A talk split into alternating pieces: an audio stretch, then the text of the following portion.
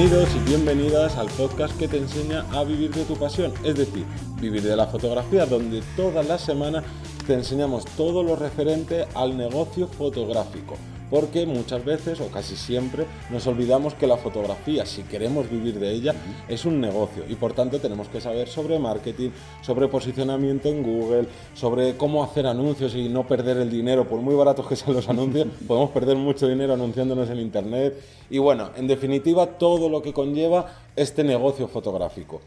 Pero voy a presentarme, yo soy Johnny Gómez y conmigo y contigo tienes a Teseo Ruiz. Hola, buenas. Hoy vamos a traeros un tema que es de lo que se va a hablar toda esta semana. Por la locura, la locura del Black Friday, la locura de las compras, la locura de gastar dinero, ese dinero que nos quema, que queremos, eh, que decimos que no, es que hace falta esto, pero son caprichazos que nos queremos pegar. Claro, y qué mejor que ya que sabemos que todos tenemos ahí ese puntito consumista, sí. qué mejor que hacerlo en el Black Friday, que es cuando meten todas las ofertas y demás.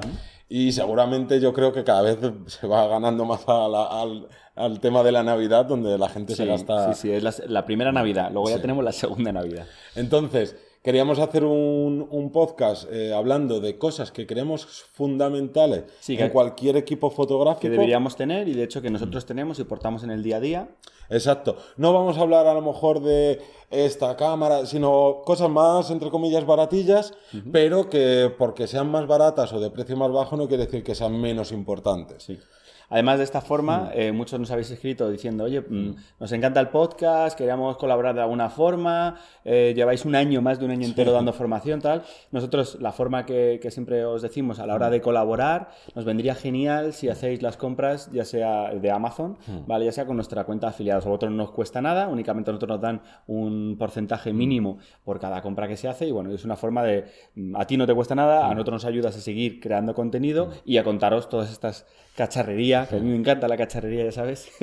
y, bueno, ponernos un poco en común qué es lo que recomendamos porque hemos usado o porque llevamos en el día a día. Exacto.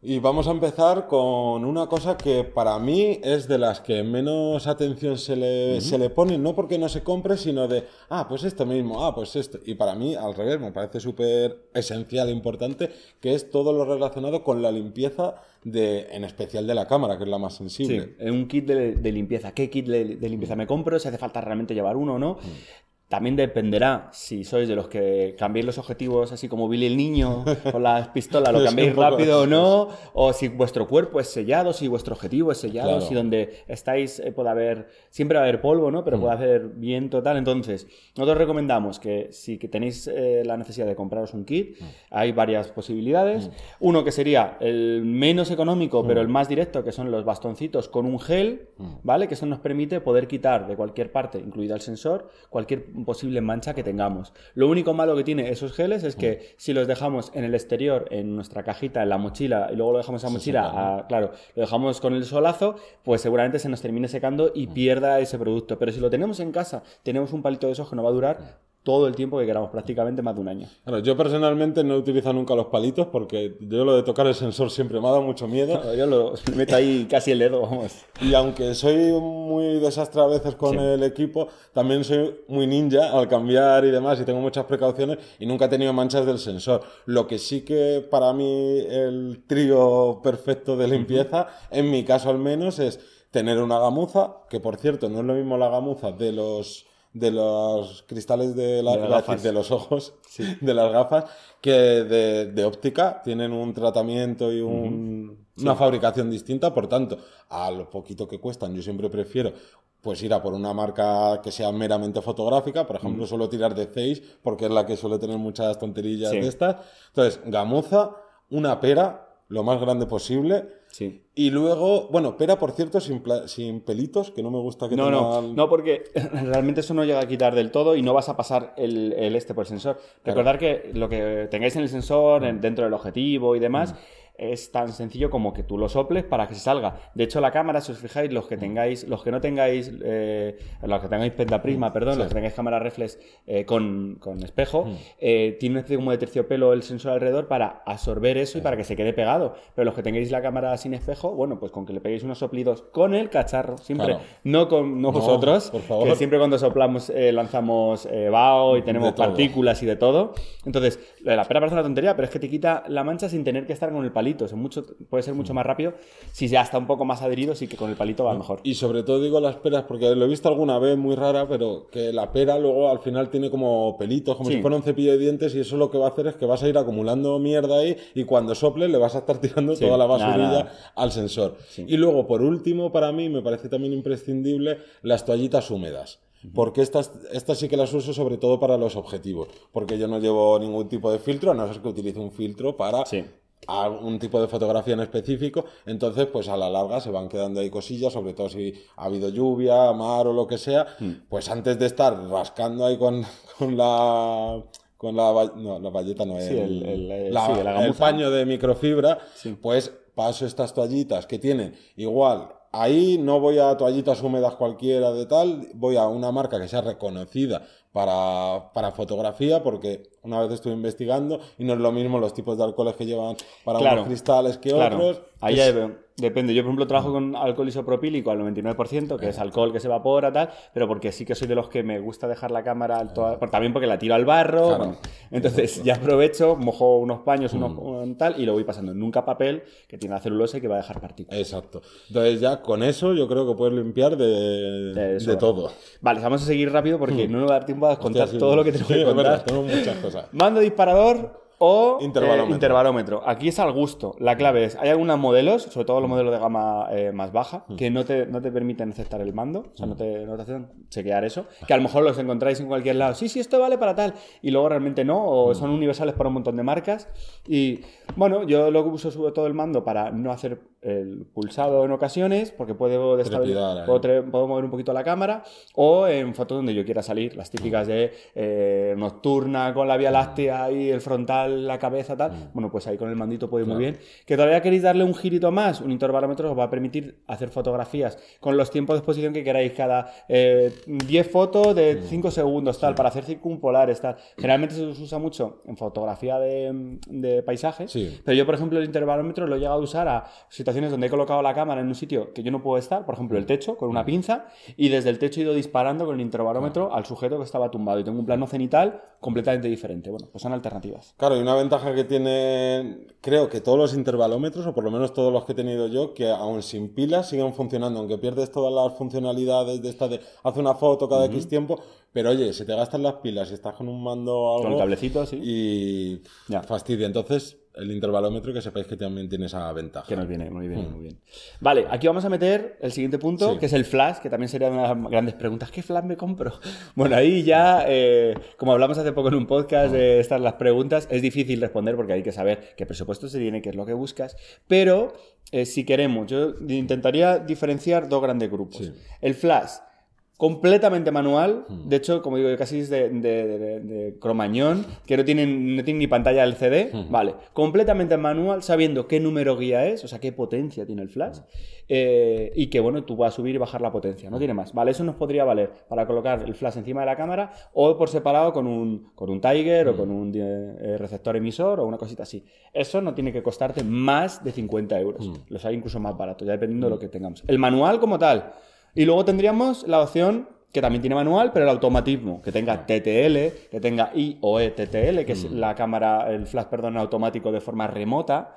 Entonces, todo eso siempre va a costar un poquito más, por encima de 65, 70 euros. Y aparte estos ya te vienen con funcionalidades como el disparo a alta, ¿no? Alta velocidad, eh, multi, bueno, el multi Sí. casi lo tienen casi todos, el estroboscópico, bueno, pues va jugando un poquito con eso. Exactamente. Entonces, mm, pensar qué flash necesitáis, qué opciones tenéis, si vais a hacer eventos donde vais a estar moviendo mucho, no podéis calcular bien la luz, tal, y os, os queréis quitar presiones, bueno, pues a lo mejor en TTL es mucho más No, y aunque a ti te guste solo trabajar con luz natural y demás, eh, tener un flash siempre te va a salvar, nunca te va a restar. No, si es que eh, tenemos ese miedo de no, es que es muy difícil. El flash es algo sencillísimo porque es algo eh, como digo yo, cuadradote, medido, así. Lo complicado es la luz natural que varía, que depende de cómo está el sol, las nubes. Eso sí que es complicado. Entonces, el flash te va a rellenar. Realmente, aquí recomendamos usar flash para rellenar las sombras del sujeto o ese, ese contraste que tiene el sujeto en las partes oscuras respecto a las partes claras. Sí, porque si no, ya nos meteríamos en otro tipo de.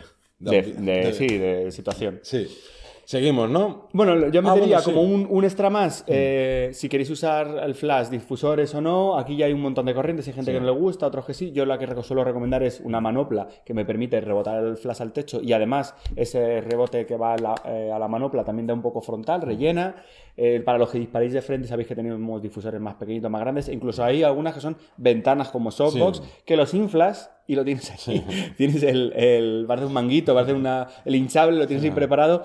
Ya es un poco a gusto. Os dejaremos varios mm. que, que, hemos probado y que, bueno, que pueden ser bastante mm, funcionales. Claro, incluso ya depende, igual que decía antes, del tipo de fotografía que te guste hacer o si te gusta más utilizar flash, pero tener un trípode, tener un, ¿no? Pues eso. Sí, un pie, me queréis hacer una, una mini sesión, imaginaos, mm. en el parque al lado de vuestra casa os vais a comprar un flash de 40 euros, un pie de, de flash de 15 mm, euros y un paraguas que vale otros 10, vale, pues mira, por 60, 70 euros o 70 dólares tengo un mini set de iluminación para completar la escena. Oye, pues estupendo, aproveches el Black Friday para ampliar equipo, mejor o peor calidad. En este caso hemos tirado por lo más bajo, pero a lo mejor lo quiero probar y una vez que lo pruebe, lo cacharré y haga 20 sesiones, diga, ahora es el momento de comprarme un buen flash o un flash de estudio o un flash a batería.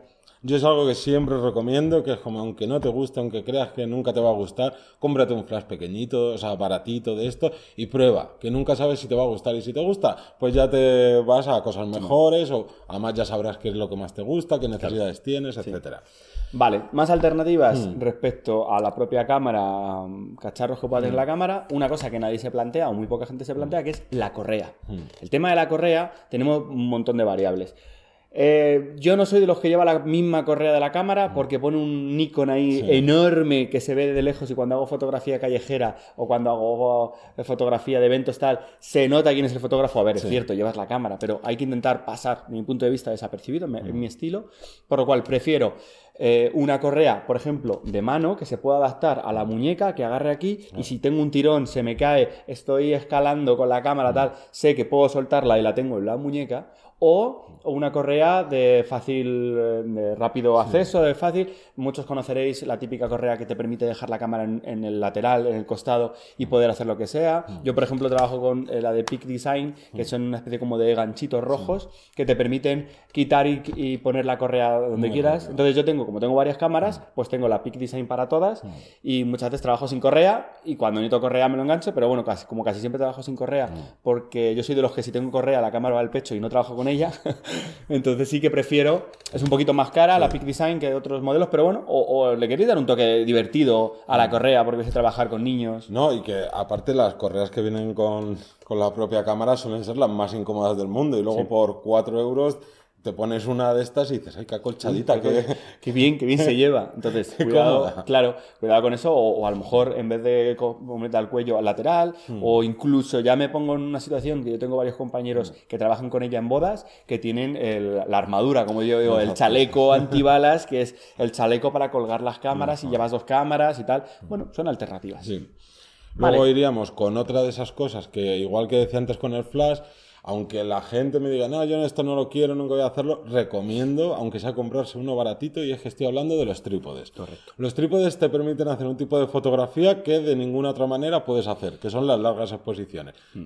Sí que es cierto que puedes hacer cosillas ahí con Photoshop para intentar imitar, pero para mí personalmente... O puedes apoyar la cámara en esa valla que está a punto de caerse o en esas piedras que no te dan buenas... Esto. Sí, o que te, cierran a las posibilidades, mm. pero entonces un trípode de estos baratillos que a día de hoy los hay muy baratos que tampoco van a ser los mejores. Y además hay marcas eh, chinas que están funcionando muy bien a nivel económico si no queréis desarrollar mucho. La clave en este caso sería diferenciar los tres tipos de trípode. Un día hablaremos, no sé si querréis que hagamos un, un podcast exclusivo de material, en este caso de, de trípode, que creo que también es muy interesante, pero tendríamos como tres ramas. El trípode ligero, que generalmente va a ser menor a 42 centímetros, que digamos es como un antebrazo, menos de entre un kilo, kilo y pico, que te vale un poco pues para, para bueno, pues para el viaje o tal, pero no le podemos cargar mucho peso y luego cuidado con el viento. En situaciones extremas, em, dijimos hace poco que hay que tener muy buen equipo para, para, para esas condiciones. Luego tenías el trípode estándar, que ya estamos hablando de menos de 50 centímetros, que pesa 2 kilos y medio, 3 kilos, que suele ser el que ronda los 50, 60, 70 euros, que está muy bien, pero que ya empieza a pesar y a lo mejor para rutas de 8 horas no, pero para tenerlo en casa y sacarlo 2 horas, muy bien. Y ya, por último, el trípode de batalla. Sí. Trípode que es pesado, que es un trípode eh, muy amplio, muy grande, Pero que te aguanta. pero que te aguanta un montón. Ese es el típico de lo llevas del coche al mirador, del mirador al coche o donde, a la localización que sea.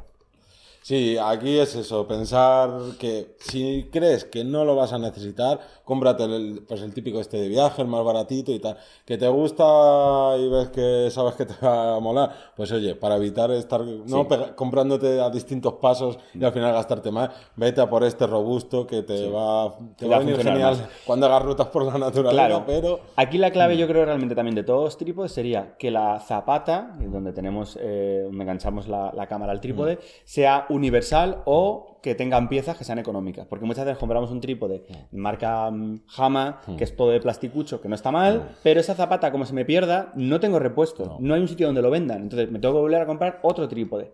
Zarca- Zapata Arca Switch, como suena, es, eh, suele ser la más universal, vale Sí. como 5 euros. Yo, por ejemplo, tengo una de esas zapatas en cada una de las cámaras y no tengo que estar compartiendo zapata con mi compañero o cambio de cámara, tengo que cambiar la zapata, ¿no? Es mucho más rápido. sí, o si tenéis Manfrotto, como es mi caso, que son muy majos y tienen otro sistema, Sí, bueno. que ahí pues te vas y lo que hice yo, eh, fui a comprarme una tienda de, oye, quiero pues eso, la zapata para enganchársela a los objetivos, a los teles y a las cámaras y ya está. Y al final tienes en todo y lo que dices, tú te tienes olvidas. Vale, siguiente paso, filtros. Pues filtros.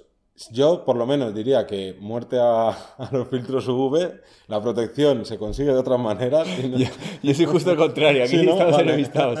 Pero bueno, aquí ya depende a, a gustos de cada Sí, uno. claro. Pero en este caso, cuando hablamos de filtros, estaríamos hablando sobre todo polarizados, Exacto. ND. Es el momento de, de dar un pasito en filtros y probar, si todavía no os habéis lanzado. Claro, eh, filtros que hagan algo, que no sea simplemente protección. Y es eso aquí, pues fijaros, tenemos las dos vertientes completamente opuestas, pero la cosa es, yo creo que aquí lo único que sí que tenéis que pensar es de cuánto cuesta vuestro equipo, cuánto cuesta el objetivo al que le vais a, o los objetivos con los que vais a usar esos filtros Y proporcional. ir proporcional, no comprar 10 euros si tenéis un objetivo de 800 euros, ni gastaros 70 euros si tenéis un objetivo de 300 euros. Sí, tiene que ir un poco proporcional. Realmente, yo, y así como la proporción serían por cada 100 dólares o 100 euros, gastarte 10 euros en el filtro. Por poner una proporción. Sé que si tenéis un objetivo de 2000, pues seguramente os compraréis eh, un filtro de 60, que suele ser el tope, 60, 70, 80, pero no gastéis mucho más, porque en este caso, eh, para un filtro de 100 euros, o sea, para un objetivo de 100 euros, un filtro de, de 100, es que no, No tiene ningún no sentido. tiene ningún sentido. Entonces, eh, marcas, pues eh, siempre recomendamos, como digo, que veáis la recomendación, está, depende de precios. Aquí os dejaremos varios en, en, Mm. Sí, eh, escritos varias para que veáis un opciones. Mm. poco opciones que nosotros repetimos, que hemos usado y que consideramos que calidad-precio cubren Está. las expectativas. Luego lo siguiente sería hablar de mochilas. Uy, eso es una gozada. Yo estoy loco con las mochilas. Tengo 14 mochilas en casa.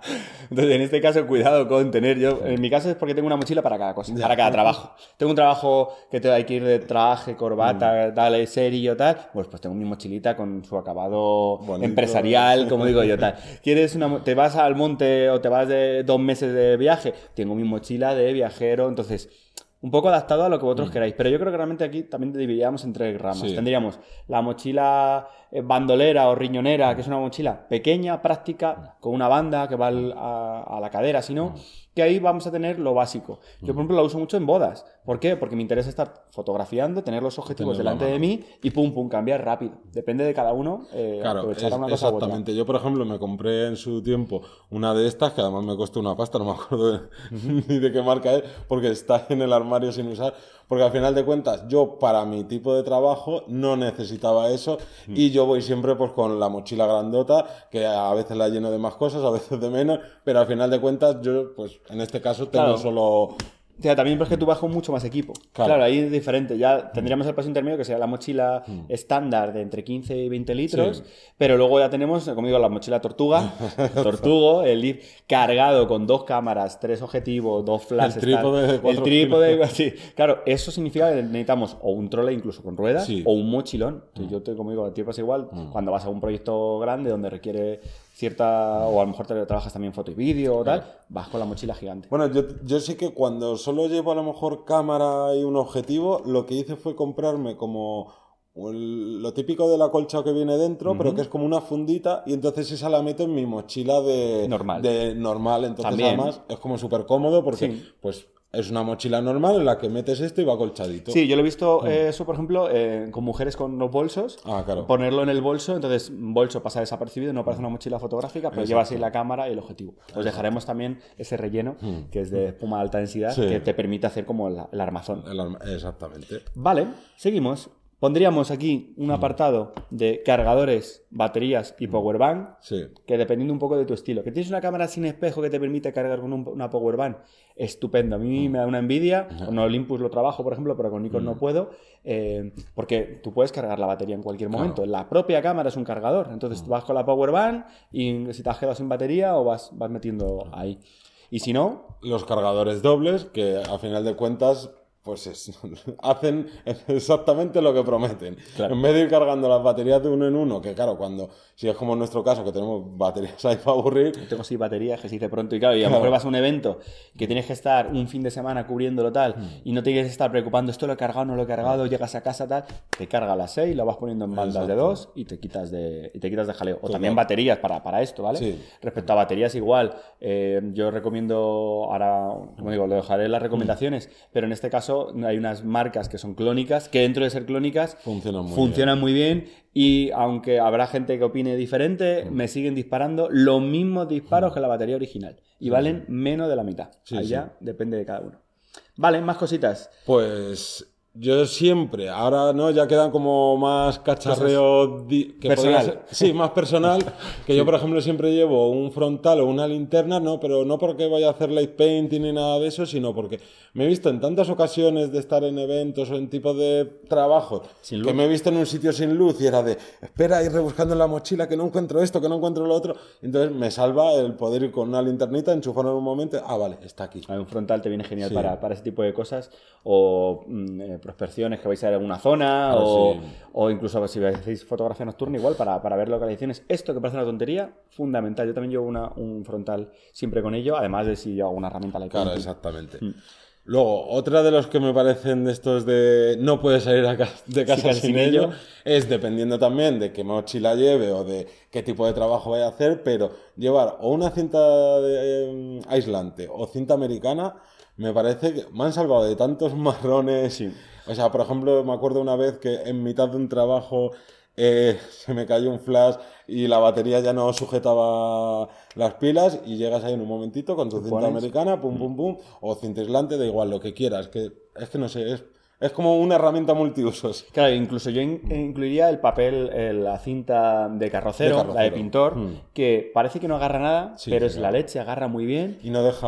No deja eh, remanente, no deja huella, por así decirlo, no deja eh, pegamento Mm. y, y es súper versátil. Yo generalmente, como digo, llevo americana y, Sí. y cinta normal, siempre a cualquier evento grande o situación un poco así que la mochila me lo permita. Claro, aquí depende del, Ah, exacto. del volumen que tengas con respecto a la mochila. Sí, pero por ejemplo, igual, vas solo con un flash y con tu cinta aislante, cinta carrocero tal, puedes enganchar el flash en cualquier sitio, en altura, en posición, y no necesitas estar yendo con el, con el trípode. Claro. Más cositas así, a lo mejor algún añadido extra, por ejemplo, si sois de los que ahora vais a trabajar en invierno, con la cámara, igual hay un montón de, de modelos de, de, de guantes para la temperatura, porque al final tenemos que estar cómodos. Todo lo adverso que hay alrededor, ya sea frío o calor, nos puede hacer que nuestro cerebro diga, "Uf, estoy cansado, venga, no, y no sigas intentando, no sigas trabajando, y todo, O que, no- tengas que, no ves. trabajar a desgana, que es- Entonces, igual, guantes. Eh, Dentro de los guantes, por ejemplo, eh, están las dos corrientes con mitones sí, mitones no, tal. Yo generalmente, si realmente hace frío, primero, bueno, tienes que hacer dos capas. Tendrías la capa de, de, de esto, de algodón, Sí. que te dé calor. ¿Vale? Que ojo, que el guante sea táctil para si tenéis alguna cosita así. Pantalla, tal. Y luego fuera, así que tengo un guante mucho más grueso, que pueden ser de estos, como digo, de esquimal, que te permiten quitarte de la funda o fijo, pero ese son los que te van a, a- realmente a aislar. Pero un solo guante también podría ser, pero te va a dar mucho menos. Para un solo guante suelen haber estos que son como de neopreno, como si fuera casi de, de buceador, Sí. que no te dan calorcito, pero sí cortan, son un poco cortavientos. Claro.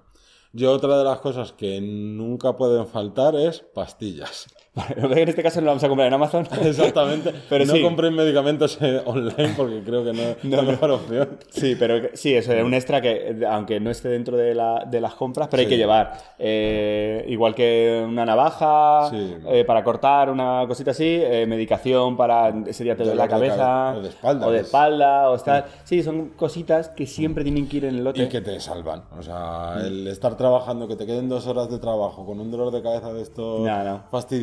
Y que no tengas una pastilla que poder tomarte para que te alivie o te quite el dolor. uf. Claro, eh, pensar que esto, esto que estamos contando, depende ya de vuestro nivel de exigencia. Yo lo tengo reproducido en todas las mochilas. Es decir, cada mochila tiene su pack de...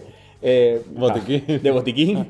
No, pues ya tiene pues tres pastillas de no sé qué tal. Y luego, pues cada mochila tiene una tarjeta metida, que generalmente son tarjetas malillas, que ya Sí. son de velocidad 8, o son de 8 gigas, o lo que sea, que las tengo ahí metidas por si acaso. un día he salido, he revisado las fotos, hasta se me ha olvidado la tarjeta. Fundamental tenerlo ahí, en este caso en la mochila. Entonces son cositas que tengo en todas las mochilas, o intento tener en todas las mochilas, para que en cualquier momento eh, me pueda cubrir esa necesidad. Claro, ahora que dices esto, a mí se me había olvidado, yo tengo un tarjetero de estos además como súper robusto que le vamos, lo puedes tirar al suelo, pisotear, tirar dentro del agua, que no le pasa nada. Pues siempre he tenido mucho miedo con, Ah, con el tarjeta. tema de tarjetas y tal, que ya me dirás tú, si se me cae la mochila al río, lo último que voy a- me voy a preocupar seguramente es por las tarjetas. Pero oye, las tarjetas van a quedarse intactas sin ni- ninguna gota de agua. Entonces yo por lo menos uso esta. No utilizo las típicas que son como blanditas. No, no, está rígida, sí, Hmm. funciona muy bien. Así que ya sabéis, repetimos que si queréis ver todos estos cacharretes que os hemos estado contando, lo podéis ver en la, en la parte de la descripción de, de este audio, de este vídeo podcast. Y, y nada más, que nos podéis escuchar como siempre en Spotify, iTunes, iBox y demás redes. Nos vemos como todos los días a las 7 de la mañana los lunes y nos despedimos. Hasta luego. Adiós.